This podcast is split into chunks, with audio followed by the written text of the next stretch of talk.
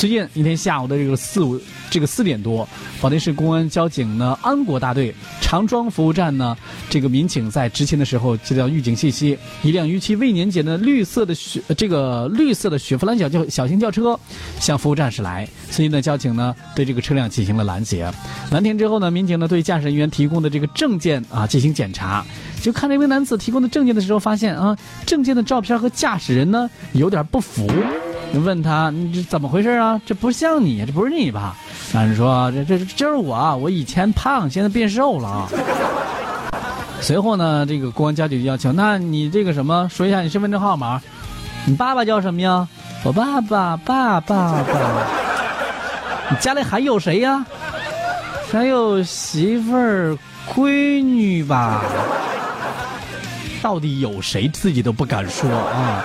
男子支支吾吾的，就是说不上来，甚至的开始信口胡编起名字来，在他口中呢，和信息网上、公安网上的信息完全不符，这更是加深了民警对他的怀疑。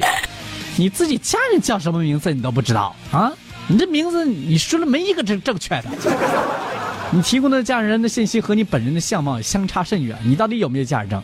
在民警的追问下和充足的证据面前，男子是无言以对。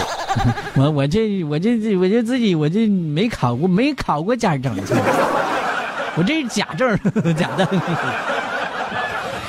驾驶王某呢，因为使用变造的机动车，这个使用变造机动车证啊驾驶证，未有取得机动车驾驶证等第二类型的机动车驾驶这个第二类型机动车，驾驶机动车未年检的车辆上路啊，还有呢就是各种吧，嗯，目前呢是根据相应的规定是扣车，然后呢这个接受处罚，民警呢也在进一步的办理当中啊，你说你干啥呢？